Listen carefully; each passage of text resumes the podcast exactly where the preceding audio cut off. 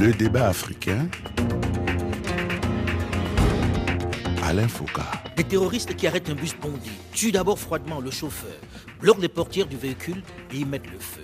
33 personnes, des femmes, des enfants, des femmes enceintes, des jeunes et des vieux sont brûlés vifs et meurent dans d'atroces souffrances. Pas un seul survivant. C'était la semaine dernière au Mali, une barbarie à laquelle l'on commence malheureusement à s'habituer dans le Sahel. S'il est une urgence qui dépasse largement la pandémie de la Covid-19, c'est bien celle de la paix et de la sécurité sur le continent. Trop de morts, trop de violence, trop de déplacements des populations, la tension, la violence est tellement forte face aux groupes armés, aux islamistes de tout poil qui ensanglantent le Sahel et l'est du continent que les populations ont cessé de croire aux solutions proposées par les grandes nations et s'en prennent même carrément de plus en plus désormais aux forces étrangères déployées dans les zones de conflit. Les forces françaises en ont fait les frais il y a quelques jours. Comment répondre de façon efficiente, de façon concrète aux enjeux de paix et sécurité qui déstabilisent l'Afrique de part en part? L'occasion de la septième édition du Forum international de Dakar pour la paix et la sécurité en Afrique se tenait cette semaine dans la capitale sénégalaise était la meilleure opportunité pour écouter les dirigeants africains sur cette question. Quelles solutions concrètes pour mettre un terme à cette instabilité, à cette boucherie qui touche des milliers de familles? Au-delà des discours qui ne convainquent plus personne, quelle réponse Bonjour et bienvenue dans ce magazine qui est ce dimanche à Dakar et qui réunit aujourd'hui, chose exceptionnelle, plusieurs chefs d'État africains et des responsables de très haut niveau. Occasion d'écouter leur point de vue, leurs solutions. D'abord, le président Macky Sall du Sénégal, qui prendra la présidence de l'Union africaine en février prochain. Bonjour, Monsieur le Président Macky Sall. Bonjour, Alain. Merci d'être là. Second invité de ce plateau, le président Mohamed Bazoum, le chef de l'État de la République du Niger. Bonjour, Monsieur le Président. Mohamed. Bonjour. Merci d'être là. Notre troisième invité de ce plateau de Dakar au Sénégal est le président Oumarou Sissoko Ambalo de la République de Guinée-Bissau. Bonjour, Monsieur le Président Oumarou Sissoko. Bonjour, Ambalo. Alain. Quatrième invité de ce plateau, de ce prestigieux plateau, j'ai envie de dire, Monsieur Moussa Faki Mahamad, le président de la Commission de l'Union africaine. Bonjour, Monsieur Moussa Faki Bonjour, Mahamad. Monsieur Foucault. Merci d'être là. Alors, il ne se passe plus un seul jour sans que l'on ne fasse le décompte macabre des victimes des djihadistes, des islamistes, des groupes armés qui terrorisent le Sahel. L'Afrique est devenue l'épicentre du terrorisme mondial. Qu'est-ce qui fait que ce soit sur notre continent qu'ils agissent aujourd'hui? Monsieur le Président, vous êtes, Monsieur Bazoum, l'un des pays victimes de cette agression. Comment expliquez-vous cette présence-là? Ben, c'est très simple, euh, Monsieur Foucault. Ce que la région du Sahel a abrité euh, dans les années 2000, le début de la décennie 2000, des bases euh, du terrorisme, euh, plus précisément dans le nord du Mali. Et ils ont prospéré dans cette zone pendant longtemps, vivant du crime transnational organisé et en particulier du trafic de la drogue transsaharienne destinée à l'Europe et à l'Asie. Et puis, après cela, il y a eu les événements en Libye, la chute du colonel Gaddafi, et euh, là également, des réseaux criminels importants se sont développés pour transférer beaucoup d'armes euh, dans le Sahel. Et ce sont ces armes qui, en 2012, avaient alimenté les premiers foyers de la violence, toujours au Mali. Puis malheureusement, la situation en Libye euh, n'a cessé de se dégrader du fait de l'interférence de puissances euh, importantes, très riches, Il y a bien quelqu'un derrière Mais- qui finance. c'est ce que je suis en train de vous décrire. Ces armes, ils les ont à vil prix parce que tout simplement, elles ont été déversées dans le cadre d'une compétition qui a impliqué des pays euh, qui n'ont pas compté vraiment en déversant les armes. Et puis, euh, n'oublions pas quand même que derrière tout ça, il y a Daesh euh, qui, à partir de l'Irak, euh, et ce représentant en Libye qui euh, interfère sur Dans toute cette les, théâtres. Puis vous avez Al-Qaïda aussi, qui a quand même une relative maîtrise de cet espace. La Libye, il faut le savoir, est un pays qui n'a pas encore un État consistant, Oui, avec des capacités justement à lutter euh, À tout convenablement contre tous ces acteurs hein, qui pullulent en Libye. Donc, si vous enlevez la Libye comme paramètre du contexte sahélien aujourd'hui, vous ne comprendrez rien. Oui, et donc, malheureusement. par conséquent, tant qu'il n'y aura pas d'État en Libye et tant que cette situation prévaudra, le Sahel continuera à souffrir parce qu'il y aura toujours ce trop plein d'armes dont les réseaux sont maintenant bien huilés qui va se déverser. Mais, mais là, on sait, Monsieur le Président, que euh, la Libye, c'est pas pour tout de suite qu'on va avoir la paix. On le leur souhaite, mais ça ne s'annonce pas comme ça. Alors, Monsieur euh, Macky Sall, le président Macky Sall, vous allez prendre la tête de l'Union africaine dans quelques mois. Quand vous regardez ce qui est fait jusqu'à maintenant, vous comprenez déjà les populations qui en ont marre et qui s'attaquent à tout le monde aujourd'hui, même aux forces étrangères. Quand est-ce que ça va s'arrêter? Est-ce que vous avez une idée? Je voudrais d'abord euh, dire que ce débat sur le terrorisme est encore là devant nous. Il ne faut pas se faire d'illusions, puisque la source du problème est assez profonde. Le président Bazoum l'a dit, vous savez, quand Daesh a été vaincu en Irak, en Syrie, les gens se sont redéployés sur la Libye avec déjà un théâtre qui était propice au développement de l'armement qui naturellement est descendu vers le sud, donc dans, le Sahel. Tant que cette question n'est pas traitée et tant que nous n'avons pas le soutien international nécessaire, en plus de nos efforts internes que nous devons renforcer, les efforts de l'Union africaine, les efforts de la CDAO en particulier, des pays de la zone du lac Tchad, pour renforcer nos capacités d'intervention, renforcer également et adapter nos moyens d'intervention sur le terrain. Nous avons le soutien des Nations Unies à travers les, missions de, stabilisation telles que le Mali, la RCA, mais on a bien vu qu'une mission de maintien de la paix ne peut pas être adaptée face à une lutte contre des terroristes déterminés, engagés, barbares. Donc, il y a d'abord une question de mission, Monsieur le Président. Oui, il y a une question d'adaptation mmh. et, de, et de compatibilité de la mission par rapport à la nature du problème qui est, dont on cherche une solution. Monsieur le Président, pour être concret, est-ce que ça veut dire que cette mission doit être offensive au lieu d'être tout simplement... Non, absolument. Nous devons pouvoir adapter les missions que nous envoyons sur le terrain. Lorsqu'il s'agit de la lutte contre le terrorisme dans le Sahel, à mon sens, ce n'est pas une mission de maintien de la paix classique qui est adaptée dans ce type d'opération. On aurait pu organiser les États, les engager par des troupes et les accompagner sur le financement de cette mobilisation. L'Afrique l'a fait plusieurs fois avec ECOMOG à l'époque, mais avec un Nigeria qui était devant. Le Rwanda vient de le faire au Mozambique, tout comme les pays de la SADC, avec un pays pivot, le Rwanda ici ou l'Afrique du Sud. Le Sénégal, par le passé, l'a fait aussi avec euh, la CEDAO, toujours en Guinée-Bissau, en Gambie. On peut essayer, avec l'Union africaine, voir comment mobiliser la force en attente engager les États sur les problèmes où nos, nos soldats doivent aller Monsieur combattre. Président, quand on entend Alors, un chef d'État dire ça, on se dit, mais quand vous dites ça, vous n'êtes pas entendu, pourquoi est-ce qu'on peut, on peut, on ne fait pas? Non, ce n'est pas aussi simple. Les États font tout ce qu'ils peuvent faire à longueur de journée.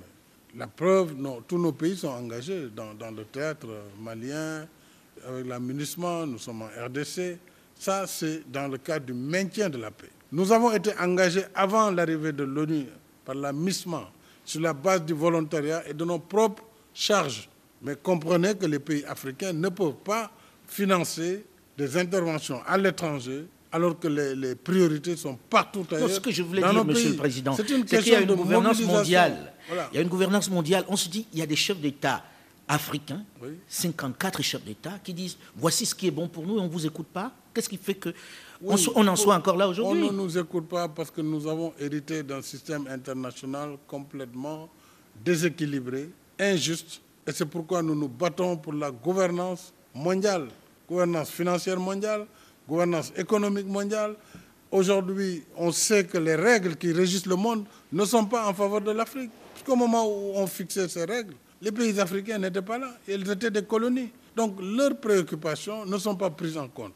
Alors c'est ça que nous essayons de combattre au quotidien, mais nous, nous le réussirons aussi avec les partenaires, mais en exigeant vraiment plus d'équilibre, plus de justice, pour que l'Afrique, justement, sorte de ce terreau. Aujourd'hui, on est devenu le ventre mou du terrorisme international. Absolument. Sur la COVID, on est voit que ces vous comprenez, Est-ce que vous comprenez Donc, la colère de ces jeunes, de ces femmes qui descendent dans la rue et s'en prennent à une armée qu'ils considèrent comme n'ayant pas été efficace jusqu'à maintenant. Monsieur oui. Mbalo, est-ce que quand vous regardez ça à la télévision, vous vous dites, je suis africain, je les comprends, même s'ils ont tort, même s'ils ne comprennent pas toujours ce qui se passe véritablement, parce que tous les jours, ils sont malmenés. Qu'est-ce qu'il faut faire dans ce cas-là? Moi, je pense que les choses de plus importantes, c'est la solidarité africaine. Il y avait les guerres civiles en Libéria. On a créé une force ouest-africaine qui est Comog. Les Comog. Il a pu stopper la guerre. En Guinée-Bissau, On avait une situation successive de coups d'État. On a créé les COMIP. Il y avait le Sénégal et tous les, autres pays de la sous-région. Mais les choses qui manquent des fois, nous les Africains même des fois, on exclut. Parce que quand on dit la communauté internationale, est-ce que nous ne sommes pas des communautés internationales? Oui, mais peut-être qu'on n'a pas les moyens. Non. Être communauté internationale, ce n'est pas question de moyens. Mais celui qui paye commande, hein, en Europe, dire, dans le cas oui, mais euh, en Europe, par exemple, les 27 pays, aussi, il y a un déséquilibre, la contribution. C'est comme la solidarité que nous, on a, la solidarité africaine. Pour vous, il n'y a pas cette solidarité entre les États africains, c'est ça? Je pense. Vous pensez à qui, à qui, qui devrait apporter sa, participation nous, nous, par exemple, on a beaucoup de pays qui sont immensément riches. On a cas d'Afrique du Sud, d'Algérie et beaucoup des autres. Vous estimez qu'ils ne participent pas assez? Moi, je pense que jusqu'à aujourd'hui, parlant franchement, l'Union européenne, il financie l'Union africaine. Mais comment on peut parler pour dire quelle opinion qu'on peut avoir là-bas sérieux Non, parce qu'ils nous financent. Pour vous, le fait que l'Union africaine soit financée aussi Mais on a les pays africains qui sont immensément riches qui pourraient contribuer à la solidarité. Je vais donner un exemple. Guinée-Bissau a besoin de médecins. Sénégal a mobilisé 15 médecins spécialistes, Nigeria. Ils vont envoyer en Guinée-Bissau pour former. Parce que c'est vrai, on a passé des situations plus de 20 ans dans l'instabilité. C'est une menace pour le Sénégal. Mais, là, quand on entend ça. Euh, Monsieur Moussa Faki Mahamad, vous qui êtes à la tête de la Commission de l'Union africaine, on se dit, est-ce que c'est l'une des raisons qui fait que aujourd'hui on soit ainsi envahi par ces djihadistes Est-ce qu'il y a aussi le manque de solidarité entre les États africains? J'avais le sentiment que on se parlait. Écoutez, le, le phénomène terroriste n'est pas un phénomène endogène, même si il a trouvé parfois un terreau euh, favorable. Vous parlez de la jeunesse, vous parlez du chômage, vous parlez de la désespérance de cette jeunesse, donc qui a tendance à peut-être être attirée par, par ces gens qui ont de l'argent, qui ont des armes et qui ont une arme rédoutable, l'idéologie. C'est pour ça que je posais la question de l'argent au président Bazoum, parce qu'ils ont de l'argent, au-delà des armes. L'autre problème, c'est que la nature des conflits et des défis a changé. Si les gens sont intervenus en Gambie, en Guinée-Bissau, c'était des problèmes plus ou moins qui ne sont pas de la même nature que le terrorisme. Ça, c'est une menace internationale à la paix, à la sécurité, et c'est la raison d'autre du Conseil de sécurité des Nations Unies. Depuis bientôt une dizaine d'années, on fait ces plaidoyers. Il y a cinq jours, j'étais à New York pour nos consultations annuelles avec le secrétaire général des Nations Unies. On a fait un tour d'horizon. Il a abondé dans le même sens que nous pour constater l'inefficacité, le caractère obsolète des missions de maintien de la paix. Vous prenez au Mali, l'amunissement, son budget est de plus d'un milliard de dollars. L'ensemble de la force du G5 Sahel, 5 millions mobilisés par les pays, on a demandé quelques 500 millions de dollars pour rendre opérationnelle cette force. On l'aurait opérationnalisée, peut-être qu'on aura limité l'avancée fulgurante aujourd'hui de ces groupes. Donc, il y a une situation particulière. La communauté internationale a sa responsabilité, nous, en tant que continent africain, et c'est pour cela que je dis, malgré les efforts qui sont faits, nous avons mis en place le fonds de la paix. Nous avons déjà aujourd'hui, au moment où je vous parle, 250 millions de dollars. Nous sommes en train d'opérationnaliser ces fonds, mais cela n'est pas suffisant pour financer une seule mission. Il s'agit du terrorisme. Donc il faut mobiliser des moyens les plus importants. La deuxième chose à faire, il faut que les États africains soient plus solidaires. Soient plus solidaires parce que la menace qui a commencé au nord du Mali en 2012-2013, on la voyait venir aujourd'hui, elle a atteint la côte africaine et plus profondément encore. Donc il nous faut, en attendant que la communauté internationale, parce qu'elle est ce qu'elle est, le président Maki l'a rappelé, elle est la résultante d'une situation, situation, des forces des gens qui ont gagné la Seconde Guerre mondiale. En attendant que ces réformes arrivent, il faut qu'au niveau africain, on soit. Mais qu'est-ce qui doit être concrètement fait par les États africains pour montrer cette solidarité-là? Intervenir et agir immédiatement. Il y a des pays qui ont des avions, il y a des pays qui fabriquent du matériel militaire, il y a des pays qui ont des moyens financiers. Il faut de manière solidaire. Le Rwanda est intervenu en Centrafrique, il est intervenu au Mozambique, même bien avant la SADC. C'est possible. L'armée tchadienne, l'armée nigérienne ont travaillé ensemble au bassin du lac Tchad. Elles travaillent aujourd'hui au niveau de la région du Sahel. Moi, j'étais l'année dernière à, à N'Djamena à la réunion du G5. Le président Macky Sall a immédiatement payé un milliard de francs CFA parce qu'il y avait une nécessité de faire bouger un certain nombre de troupes immédiatement au niveau des trois frontières. On a besoin de cette solidarité-là. Alors toutes ces difficultés ont créé une psychose chez les populations qui sont malmenées. Monsieur le Président Bazoum, aujourd'hui, est-ce que vous comprenez la colère d'une certaine population vis-à-vis de ces armées étrangères qui sont sur place? Et qu'est-ce que vous avez envie de leur dire? Parce que peut-être qu'ils ne savent pas la vérité. D'abord, euh, il ne faut pas penser qu'il s'agit des populations, vraiment au sens où cela est entendu. Vous avez des groupes euh, qui sont plutôt minoritaires, mais qui sont actifs sur les réseaux Très sociaux. actifs parce qu'ils ont quand même bloqué des- Voilà, des, camions non, mais de qu'ils ont provoqué euh, un blocage parce qu'il y a eu euh, de la défaillance dans le maintien de l'ordre de notre part aussi, parce que, bon, voilà, ça, ce sont des leçons que nous nous avons tirées. Mais je comprends, cela dit, la frustration de toutes les populations réellement et leur impatience. Je comprends leur désarroi également parce que le mode opératoire de ces terroristes, on on ne l'a jamais vu nulle part au monde, qui consiste notamment à venir dans un village le plus isolé possible, tuer autant de personnes qu'on a envie de le faire, euh, euh, voler le bétail, euh, brûler les greniers, brûler les boutiques. C'est ça le mode d'opération de ces bandits qui n'ont vraiment absolument rien à voir avec l'islam, il faut le savoir. Dans cette zone de trois frontières, je l'ai dit tout à l'heure, on est en train d'assister à un phénomène de jihadisation du banditisme et de banditisation du jihad. Mais est-ce qu'elles peuvent faire confiance aux armées qui viennent? Parce que c'est de ça qu'il est question, puisqu'il y a beaucoup de rumeurs selon lesquelles elles aideraient les autres. Peut-être qu'il faut en finir avec ces rumeurs. Oui, mais- mais ces vous- armées sont qu'est-ce- vraiment... Qu'est-ce qu'on peut regarder quelqu'un comme euh, Zemmour en ce moment? Il est en train de surfer sur une vague qui consiste à dire que le problème de la France c'est l'immigration. Et tout le monde sait que c'est faux.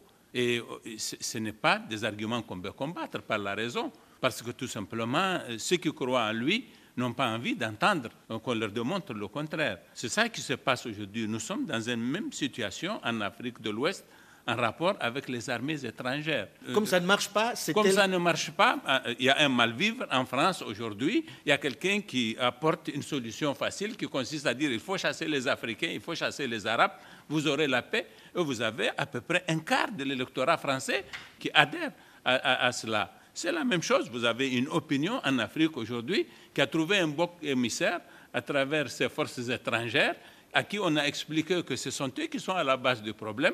Et je leur dis que ces forces-là, si elles partent, la situation va se dégrader un peu plus, sinon beaucoup plus au Mali, en tout cas dans certains Donc pour l'instant, elles Mali. sont un peu la digue, en Bon, gros. elles sont la digue. Ça, moi, je- je- moi qui vous parle, je parle en connaissance de cause. Je sais ce que fait Barkhane, ce que représente Barkhane à Gao, plus précisément. Et si Barkhane n'est pas à Gao, la MINUSMA va plier bagage. Elle va plier bagage dans tout le nord du Mali. Ça, je peux vous le dire.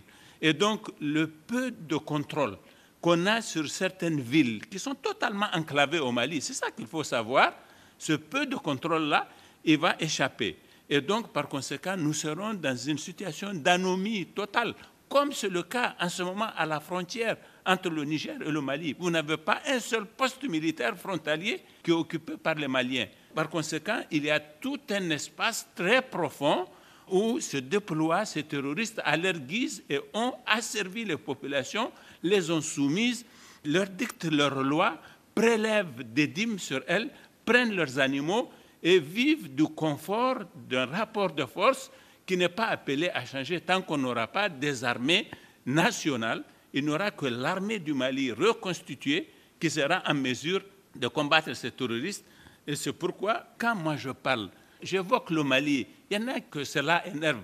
Mais regardez, j'ai- eu il y a trois jours une attaque de trois villages frontaliers avec le Mali qui sont le fait des terroristes dont je connais les bases, qui sont en territoire malien. Donc aujourd'hui, ce qui est urgent, c'est que le Mali redevienne un État normal, recouvre son territoire, exerce son autorité et coopère avec le Niger et avec le Burkina comme nous coopérons entre nous. C'est ça l'urgence. Nous arrivons malheureusement, Monsieur le Président, à la fin de la première partie de ce magazine, mais on se retrouve très rapidement, juste après une nouvelle édition du journal sur Radio France Internationale, pour la seconde partie du débat africain consacré à la paix, à la sécurité en Afrique. Restez à l'écoute et à très vite.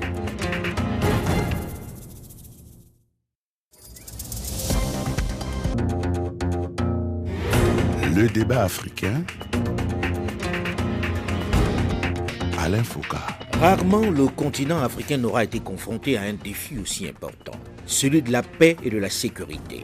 C'est toutes les semaines que l'on se livre au décompte macabre des victimes des terroristes de tout poil qui ont pris pied au sud du Sahara. Mali, Niger, Burkina Faso, Cameroun, Nigeria, Mozambique, Somalie. Et l'inventaire n'est pas exhaustif. Les fous du désert, ces barbares, rivalisent désormais de cruauté dans leur manière de tuer. Et les regards sont plus que jamais tournés vers les dirigeants. La solution proposée semble ne pas porter de fruits pour l'instant. Elle a même tendance à créer des tensions contre certains acteurs sur le terrain. Bonjour et bienvenue dans la seconde partie de ce magazine qui est ce dimanche au Sénégal dans le cadre de la septième édition du Forum international de Dakar pour la paix et la sécurité en Afrique qui, après un an d'interruption pour cause de Covid-19, se tenait dans la capitale sénégalaise avec plusieurs chefs d'État africains qui ont effectué le déplacement, de même que le président de la Commission de l'Union européenne, Charles Michel la ministre de la Défense de France, Florence Parly, le ministre des Affaires étrangères français, Jean-Yves Le Drian. Sur ce plateau, avec nous depuis le début de la première partie, d'abord le président Macky Sall du Sénégal, qui prendra la présidence de l'Union africaine en février prochain. Second invité de ce plateau, le président Mohamed Bazoum, le chef de l'État de la République du Niger. Troisième invité de ce plateau de Dakar au Sénégal, le président Oumarou Sissoko Ambalo de la République de Guinée-Bissau. Quatrième invité de ce prestigieux plateau, M. Moussa Faki Mahamat, le président de la Commission de l'Union africaine. Alors l'autre, question qui revient de façon permanente en ce moment, et je me tourne vers, vers l'officier, même si vous êtes le président aujourd'hui et que vous êtes en civil, vous êtes officier, monsieur Ambalo. Aujourd'hui, on entend de plus en plus des Africains dire, OK, on a un accord avec un certain nombre d'États, peut-être qu'il faudrait qu'on élargisse. C'est ainsi qu'est arrivée la question russe. Est-ce qu'il faut multiplier les partenaires dans ces circonstances-là ou doit-on rester avec les mêmes Moi, je pense que les États sont souverains souverain de, faire les partenariats qu'il voulait. Mais n'oublie pas que dans chaque région, il y a l'organisation sous-régionale. Nous, par exemple, le cas concret de Mali, il y a la CDAO. Il y a la CDAO, après l'Union africaine. oui, mais sur le terrain, on n'a pas d'armée de, de, la CDAO qui soit devant. Nous, nous, par exemple, la CDAO, on peut mobiliser nos troupes pour faire face aussi, comme la France a fait avec la force Barkhane, par exemple mais, là, le président Bazoum dit si ceux-là s'en vont, il n'y a plus personne. Hein non. À Gao, par exemple. Il a dit s'ils partent. Mais il ne peut pas déménager là-bas avant qu'ils viennent des autres forces, si j'ai bien compris le président Bazoum. Mais vous pensez qu'il faille déménager de là-bas? Non, je n'ai pas cette information. Mais les choses que je voulais, je vais t'assurer, que c'est très important que nous, les pays ouest africains, qu'on agisse vite. Là, j'ai envie, euh, excusez-moi de vous interrompre, je me fais l'avocat du diable ici. Sur le terrain, qu'on le veuille ou non, on entend de plus en plus parler du fait qu'ils veulent d'autres partenaires. Est-ce que c'est raisonnable ou pas? Est-ce que les Africains ont le droit de regarder ailleurs? Là, on a beaucoup parlé des Russes, qu'on a diabolisés, à raison ou à tort, je ne sais pas. Mais est-ce que c'est envisageable? Les Maliens disent on va parler avec les Russes. Monsieur le Président Akissal. Oui, je crois qu'il faut remettre les choses à l'endroit. D'abord, on n'a pas encore officiellement entendu le Mali dire qu'il va faire appel aux Russes. Ils s'en sont en tout cas démarqué lorsque des questions ont été posées. Il me semble que pour ce qui concerne le théâtre malien, il faut éviter de faire la propagande anti-force étrangère. Ce n'est pas dans l'intérêt du Mali ni dans l'intérêt de la sous-région. La situation, elle est assez grave, le président Bazoum l'a dit, lui, il est directement impacté. Si la force Takuba et les autres forces sur place qui luttent avec les G5 Sahel et les pays, si ces forces étrangères quittent, la situation va être encore plus grave. Donc ce n'est pas dans l'intérêt ni des populations, ni des pays. Mais les, populations ont envie qu'on repousse. Oui, mais les populations, vous savez, elles ont bon dos. Elles ont bon dos, c'est pas parce que dans les réseaux sociaux... L'ennemi, j'entends. Oui, non, mais vous savez, il y a beaucoup de manipulations aussi dans les médias. Qui sont ceux-là qui poussent pour le retrait des forces occidentales au Mali? Est-ce que réellement c'est les populations ou c'est des gens qui sont manipuler ou organiser pour, pour, que cette information parte. Moi, je pars du principe que déjà en 2012, n'eût été cette intervention, on, on, ne parlerait plus du Mali aujourd'hui. Les Tchadiens, les membres de la CDAO également sont spontanément intervenus au Mali. Nous-mêmes, nous avons envoyé à l'époque plus de 900 hommes, tout comme la plupart des pays de la CDAO, sur nos charges propres, avant que l'ONU n'intervienne. Je pense que cette solidarité, elle est toujours là. Mais l'ampleur du phénomène est telle que la seule volonté des États africains ne suffit pas. Alors que lorsqu'il s'est agi en Irak ou en Syrie de lutter contre Daesh ou Al-Qaïda, il a fallu une coalition internationale. tous les moyens du monde ont été mobilisés avec l'OTAN, l'ensemble des pays, les États-Unis, tous les pays de l'Europe, pour former une coalition. Rappelez-vous que lorsque l'Amérique quittait, il y a eu plus de 100 000 soldats déployés en Afghanistan. On est très loin de ces réalités.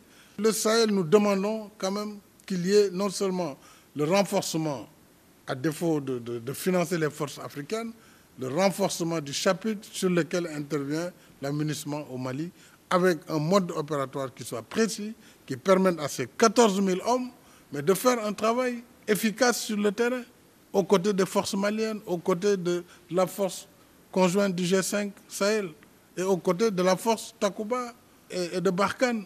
On a besoin de tout ce monde. Je vous ai dit, il faut aller peut-être vers 60 000, 80 000 hommes. Donc on a besoin de tout le monde. Il ne s'agit pas d'écarter ceci ou cela. Mais bien sûr, on a besoin de forces organisées, d'armées qui viennent intervenir dans un cadre clair et précis. Monsieur Moussa Faki Mahamad, quand vous entendez ceci, vous qui avez un regard transversal, on sait qu'il n'y a pas que le Sahel. Aujourd'hui, plusieurs régions du continent sont impactées. Hein. Lorsqu'on regarde en Afrique de l'Est aussi, ça brûle. Qu'est-ce que vous avez envie de dire? Qu'est-ce qui fait qu'on ne puisse pas lever une armée panafricaine Écoutez, sur le plan institutionnel, nous avons 25 000 hommes qui constituent la force africaine en attente. 5 000 par région. Elles ont fait des exercices, elles ont même une base logistique à Douala, au Cameroun. Elles sont intervenues dans certaines situations. Mais en dehors de celle de la SADC qui intervient au moment où on parle en soutien au Mozambique, ces forces n'ont pas encore été déployées dans des théâtres où il y a le terrorisme. Donc là également, c'est faute de financement, ça c'est une question, faute d'équipement, et il faut nécessairement donc euh, adapter le mode opératoire de ces forces-là pour pouvoir faire face à la menace terroriste. Vous prenez le Sahel, le bassin du lac Tchad, la Corne de l'Afrique, et même au Mozambique, l'Est du Congo, c'est les mêmes phénomènes du terrorisme. Le Sahel, à lui seul, les cinq régions font 5 millions de kilomètres carrés. Pour couvrir cet espace-là, il faut une couverture aérienne, c'est que les États n'ont pas. Et donc, dans nos discussions, malheureusement, le, le mode classique du maintien de la paix est maintenu, mais il ne règle pas le problème. C'est la raison pour laquelle D'ailleurs, nous avons décidé, le secrétaire général et moi, de mettre une équipe pour réfléchir sur des voies alternatives en attendant, parce que la menace, est, elle est au quotidien. Vous avez cité le, cas du car où les gens tuent indistinctement les civils. Donc créer la psychose, créer la psychose, vraiment, ça c'est quelque chose d'extrêmement grave. Donc le continent aujourd'hui, il fait face vraiment plus qu'avant à une menace terroriste réelle. C'est la raison pour laquelle on n'arrive pas à comprendre nos partenaires notamment au niveau du Conseil de sécurité des Nations Unies, dont c'est la responsabilité. J'insiste, il faut, il y a eu une coalition. En Afghanistan, combien de milliards de dollars ont été dépensés? Les chiffres ont été donnés. Mobiliser un milliard de dollars dans le continent africain, je suis sûr qu'on pourrait, avec ça, peut-être renverser la tendance. Mais plus on attend, plus la menace s'approfondit et plus elle déstabilise l'ensemble du continent. C'est quelque chose d'extrêmement sérieux. Donc autant en interne, il faut faire cet effort supplémentaire, mais également, nous sommes en droit, en tant que membres des Nations Unies, également, et nous sommes vraiment face au terrorisme qui est une menace à la paix et à la sécurité internationale, et c'est la raison d'être du Conseil de sécurité. C'est ça sur lequel nous, nous, nous basons pour pouvoir travailler. Alors, dans cette même émission, il y a euh, deux ans, le président, le défunt président Idriss Déby déplorait le fait que l'argent que l'on promet n'arrive jamais c'était la même chose pour votre prédécesseur, président Bazoum, qui disait on n'a pas vu cet argent-là, on attend toujours. Ce matin, dans la rencontre que nous avons eue, on a écouté M. Charles Michel de l'Union européenne dire on va pouvoir faire ce qu'on a dit. Est-ce qu'aujourd'hui, on a au moins débloqué une partie de cette somme-là? Est-ce que vous avez les moyens? Parce que vos budgets sont grévés. Je sais que vous êtes à plus de 20% de votre budget consacré à cette lutte contre le terrorisme. Aujourd'hui, c'est débloqué cet argent? Non, je ne sais pas de quel argent il, avait pu être question. Euh, s'il s'agit euh, de l'argent destiné au G5, euh, ça attend toujours. La preuve, c'est que la dynamique qui avait commencé est en train de s'essouffler. Il n'y a pas de doute. Il faut, il faut avoir l'honnêteté de le reconnaître. Il y a moins d'entrain à venir maintenant qu'au euh, début. Oui, oui, beaucoup en effet. En vérité, nous, ce que nous disons, c'est qu'il suffit de peu de moyens pour que nous ayons une situation qui puisse être gérée par les États.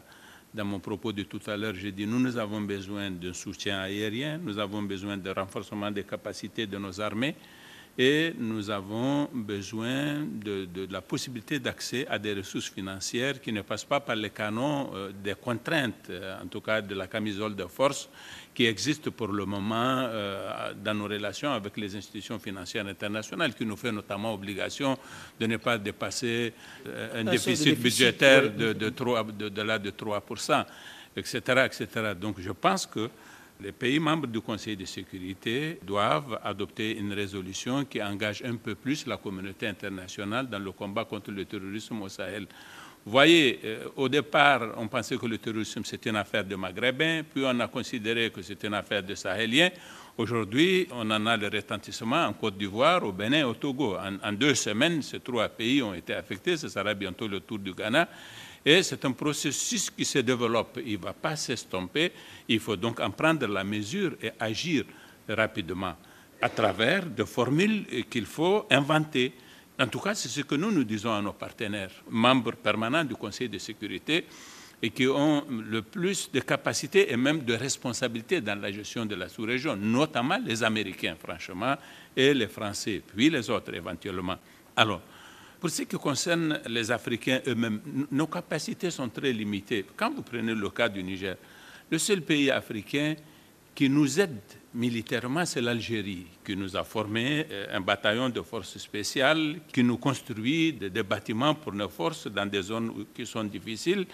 Il faut lui reconnaître ce mérite. Est-ce que nous pouvons exiger d'autres pays, ce que euh, l'Algérie pourrait nous faire, je n'en sais rien. Mais... À l'instant, le président Mbalo disait, oui, en dehors de l'Algérie, il pourrait y avoir d'autres. Oh. Vous pointiez du doigt, monsieur le président, l'Afrique du Sud.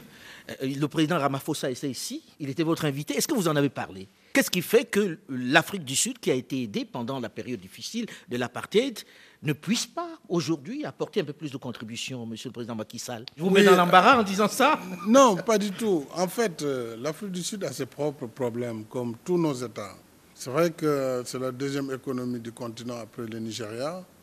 On a vécu il y a deux ans les problèmes en Afrique du Sud, hein, avec même le refoulement d'étrangers qui sont membres de la SADC. Donc, on ne peut pas aussi mettre tout ça sur le dos de l'Afrique Oui, mais en même temps, Monsieur le Président, euh, c'est un grand État, c'est une grande économie. Vous savez, en ce moment même, je pense que le Président l'a dit, le Président Moussa Faki, l'Afrique australe intervient dans le cadre de cette force en attente, par solidarité. Maintenant, il faut faire plus. Il faut faire plus. Il faut que nos États fassent plus eux-mêmes. Le président Faki l'a dit, moi j'ai été stupéfait quand j'ai été invité à N'Djamena et on était en train de discuter du déploiement du bataillon du Tchad au Mali. Il fallait trouver 4 milliards pour que les gens... CFA, hein Oui, de francs CFA, ça fait à peu près voilà, 8 millions, disons, de, de dollars. Il fallait les trouver, c'était chaque pays qui devait mettre une partie de la cagnotte pour que le contingent qui avait pris départ puisse tenir 6 mois. Voyez-vous? Donc, les forces africaines ne sont pas aussi chères. Je suis certain qu'avec un budget de moins d'un milliard par an, on aurait pu marquer des pas décisifs. Un milliard d'euros par an. Un milliard d'euros par an, un milliard de dollars par an. Je suis sûr que la force conjointe, ça, les ça rejoint ce que dit le président Ballot en disant oui, mais est-ce que l'Afrique du Sud non, est pas capable de mettre un peu plus dans la cagnotte dans ce circonstance-là. Je ne trahis pas votre pensée quand je dis ça. Moi, je disais ça parce qu'il fabrique. Il fabrique des armes. d'accord avec Non, non, quand même, non. Attendez, à ce niveau, à ce niveau, on ne peut pas quand même. C'est pas juste Afrique du Sud. Pas, on quand on dit Afrique du Sud, on dit Égypte. Non, mais on ne peut pas faire cette confusion. On a dit l'Égypte aussi. Euh, Alain, on ne peut pas faire cette confusion. Vous savez comment marche un pays? Même si l'Afrique du Sud fabrique des armes, ce sont des entreprises privées sud-africaine qui fabrique des armes. C'est pas, pas, gratuit. Voilà, donc on ne peut pas raisonner comme ça. On peut pas, le gouvernement sud-africain ne peut pas prendre ces armes fabriquées. Mais en même temps, il peut faire un, plus grand effort. Vraiment, laissons de côté ce débat. Travaillons à renforcer le financement de cette force en attente de l'Union africaine et que les, les, communautés économiques régionales puissent se réorganiser. Sur ce plan, la CDAO, par le passé, a été très efficace avec ECOMOG. Mais à l'époque, il y avait aussi vraiment un engagement très fort du, Nigeria et d'un certain nombre de pays. Et puis c'est peut-être pas le même type de, pour pas financer le même les type de opérations guerre, de, Non, pas voilà. totalement Ça n'a rien à voir. Vous avez écouté mon exposé. J'ai écouté votre discours, monsieur le président Bazoum. Hmm? C'est une autre guerre. Alors, les gens qui vous regardent ou qui vous écoutent se posent la question de savoir, ok, vous en avez discuté. Dans quel délai pensez-vous qu'ils vont au moins avoir un peu de paix? Un tout petit peu. Monsieur Faki Mahamat, vous qui êtes à la tête de l'Union africaine aujourd'hui, si on vous disait, quand vous regardez tout ça, est-ce qu'il y a de l'espoir pour eux ou bien ils sont condamnés à subir Il y ça a encore toujours longtemps de l'espoir. Moi, je pense que les États sont conscients de- des enjeux parce qu'ils les vivent au quotidien. Je continue à insister sur la solidarité d'abord africaine. Je crois qu'il est possible, même avec des moyens limités. Parce que des là, on parle d'un cotisations- milliard de dollars. J'avais l'impression que Écoutez, une cinquantaine d'États, si on décide, chacun va donner 2 ou 3 millions, on peut déjà constituer quelque chose qui peut, avec lequel on peut contenir. plus attendre on peut essentiellement de l'autre, en Voilà. Mm. Attendre, parce que le temps passe et la menace est au quotidien. Ça, c'est quelque chose d'autre. Donc, vraiment, en conjuguant vraiment les efforts des uns et des autres, on peut. De l'autre côté, on va continuer notre, notre, no- notre plaidoyer. Est-ce que votre plaidoyer aujourd'hui ne passe pas par le fait que vous vous mettiez ensemble et que vous alliez là-bas à New York dire bon, on en a assez, on fait quoi? Parce que ça va vous concerner tous. L'une des conditions qui a été posée sur la question du financement, il faut que l'Afrique fasse quelque chose. C'est la raison pour laquelle on a rénové le Fonds de la paix qui a été mis en place en 1993. On l'a relancé fin euh, 1996.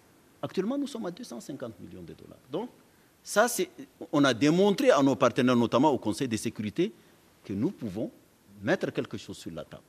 Mais jusque-là, Sur, sur le Sahel, récemment, l'UMOA, je ne parle même pas de la CDAO, l'UMOA, l'Union économique et monétaire ouest-africaine, a décidé d'apporter un soutien à la lutte des pays membres du G5 Sahel et a mobilisé, dans un premier temps, 100 millions de dollars qui ont été remis à trois pays membres de l'UMOA qui étaient impactés, Niger, Burkina et Mali. Et notre engagement, c'était d'aller à 500 millions de dollars. Et je pense qu'il faut que l'UMOA tienne cet engagement. Et les autres pays membres de la CDAO qui, sont hors UMOA s'étaient engagés aussi à mobiliser 500 millions. Donc la CDAO, à terme, devrait par elle-même mobiliser un milliard de dollars pour la lutte contre le terrorisme. Je pense que cet exemple doit inciter les autres à, faire de même, parce que la question fondamentale, c'est la question des moyens. Et tant que nous n'avons pas les moyens pour financer les opérations, on va tourner en rond. C'est vrai que le Conseil de sécurité a pour mission fondamentale d'assurer la paix et la stabilité dans le monde. Donc c'est son obligation, c'est son, son devoir de, de le faire, mais comme vous le savez, ce n'est pas un sujet simple. Ça fait dix ans qu'on parle du Mali. Au Conseil de sécurité, ça n'avance pas. C'est pour ça que Non, les populations sont fatiguées. hein. Les populations sont fatiguées, en ont assez, elles ont envie que ça s'arrête enfin. Et j'espère qu'on va pouvoir arrêter. Et puis il y a une autre guerre dont on parle peu, finalement, qui est celle de Boko Haram, dans euh, le bassin du lac Tchad. On en, on en parle peu, qui touche encore le Niger sur ce coup-là. Euh, malheureusement, le Niger est touché de part en part dans cette histoire. En tout cas, on vous souhaite bon courage dans cette, dans cette aventure. Et puis on vous souhaite bon courage, hein, puisque vous allez prendre la tête de l'Union africaine, Oui, que peut-être ce sera un peu l'un de vos plus grands chantiers avec M. Moussa Faki Mahamat. Absolument. Nous travaillerons ensemble pour essayer de relever ces défis, mais surtout de mobiliser les ressources. Et tout le combat que l'Afrique a sur les droits de tirage spéciaux, c'est pour non seulement financer la relance, mais également nous permettre de faire face à ces défis. Et la question donc de l'accès aux ressources est une question fondamentale pour le développement de l'Afrique, pour sa sécurité et pour sa stabilité. Absolument. Il faut financer la paix. Je crois que c'est une formule qui n'est pas prise en compte depuis. Maintenant, ça devient une nécessité de plus urgente. Il faut financer la paix Absolument. et financer la sécurité, financer la stabilité aussi. Merci à vous, Monsieur le Président, d'avoir accepté de venir en débattre ici. On espère qu'on aura bientôt un peu plus de paix sur le continent, que les armées interviendront de façon plus efficiente, plus offensive pour mettre fin à cette montée de l'islamisme, à cette montée des terrorismes sur notre territoire. Delphine Michaud, Olivier Raoul et Alain Foucault, nous vous donnons quant à nous rendez-vous la semaine prochaine, même heure, même fréquence.